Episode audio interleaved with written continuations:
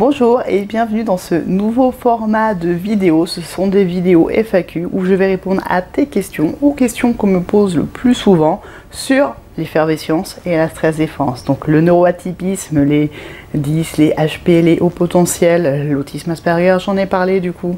Voilà, tout ce fonctionnement effervescent, multipotentiel, on a des idées en permanence et c'est passionnant et c'est effervescent, mais ça peut vite être épuisant, ce qui fait qu'on est plus souvent concerné par le burn-out et la stress défense, bah, la partie stress et burn-out qui est ma mission avec effervescence et avec mon guide de survie burn-out, les règles du jeu que tu peux télécharger gratuitement sur effervescence.fr si tu ne l'as pas déjà fait. Ma mission c'est de t'informer, de sensibiliser sur le stress et le burn-out pour échapper au côté obscur, pour échapper, arrêter cette épidémie de burn-out parce que c'est possible quand on comprend le burn-out, on peut l'éviter. Rendez-vous sur Effervescence pour ça. Et on va commencer avec la première question, la base. Le burn-out, c'est quoi? Effervescence, bouillon d'idées à infuser et diffuser pour faire le plein de stress défense et devenir un maître du jeu. Alors, le burn-out est une conséquence du stress chronique, du stress qui s'installe sur la durée. On a souvent cette image qui est erronée et que moi j'ai cassée dans mes vidéos, je te mettrai le lien de la vidéo en question en dessous. C'est le burn-out, ce n'est pas une pile qui se vide au fil du temps parce qu'on se fatigue et qu'on perd en énergie. Non, non, non, c'est pas ça.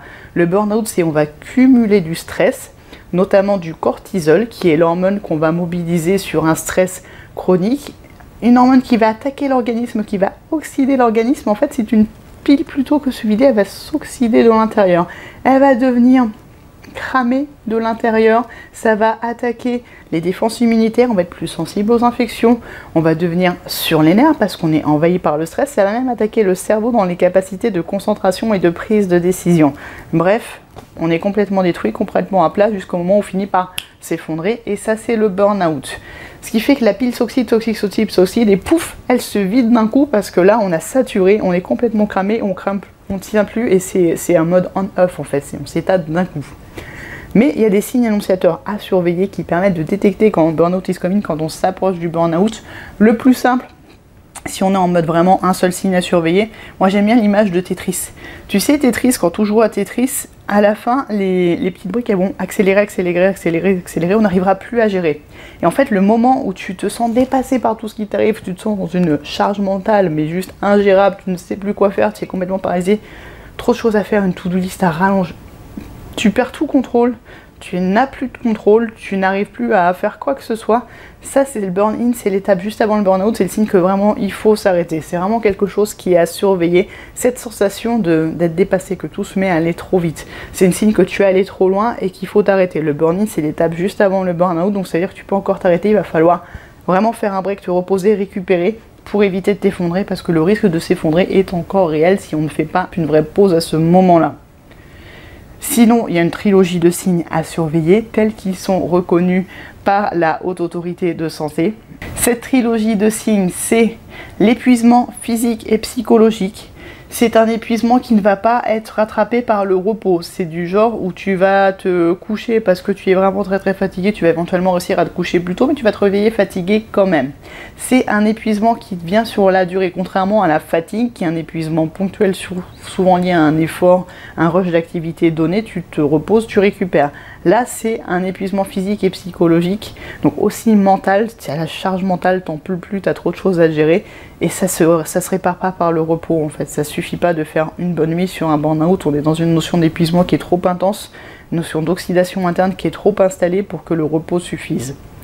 Tu as la notion de perte du sentiment d'accomplissement qui est très lié aux effets du cortisol sur le cerveau, où en fait tu vas commencer à faire des erreurs d'inattention, des trucs d'étourderie, problèmes de concentration, problèmes de décision, ce qui fait que tu vas plus avoir confiance dans ta capacité à faire les choses, tu vas te demander ce que tu fais là, et, euh, en fait tu vas commencer à te déconnecter de ton activité, et c'est ce qui va t'amener au troisième signe, c'est la déshumanisation ou dépersonnalisation, les gens ne sont pas d'accord sur le terme, moi j'ai proposé zombification, comme ça ça parle à tout le monde.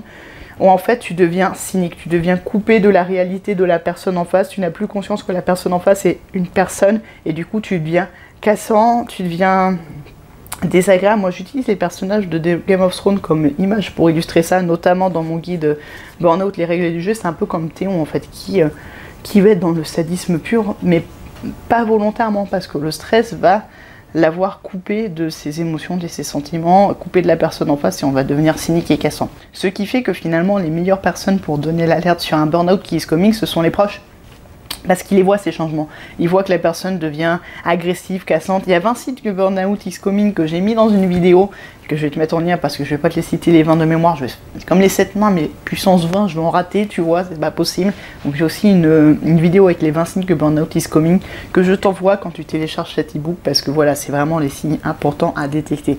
Le burnout, c'est ça. C'est la conséquence d'un stress chronique. C'est un épuisement physique et psychologique qui est lié à un stress qui s'installe sur la durée. C'est pour ça qu'il faut surveiller en permanence son niveau de stress, réajuster, s'adapter, se préserver, prendre soin de soi. Si tu sens que tu es dépassé, si tu sens que tes tristes accélère, si tu sens que tu pourrais t'épuiser et on peut tous s'épuiser, le burn-out peut arriver à tout le monde. J'ai une formule d'accompagnement qui s'appelle urgence stress défense où là je te prends vraiment bah, avant, on fait le point sur ta situation, on fait le point sur ton niveau de stress, on le mesure sur le niveau de neurotransmetteurs de ton cerveau parce qu'il y a des déséquilibres liés au stress et ça permet de voir où tu en es. Et surtout, on recherche les solutions pour te préserver, t'arrêter à temps, que tu ne passes pas par la case burn-out. C'est possible de s'arrêter à temps. Si tu te sens menacé, si tu as cette prise de conscience, on peut encore agir. Contacte-moi, je mets le lien sous la vidéo, description de mes accompagnements, urgence, stress, défense. On peut agir. Prends soin de toi.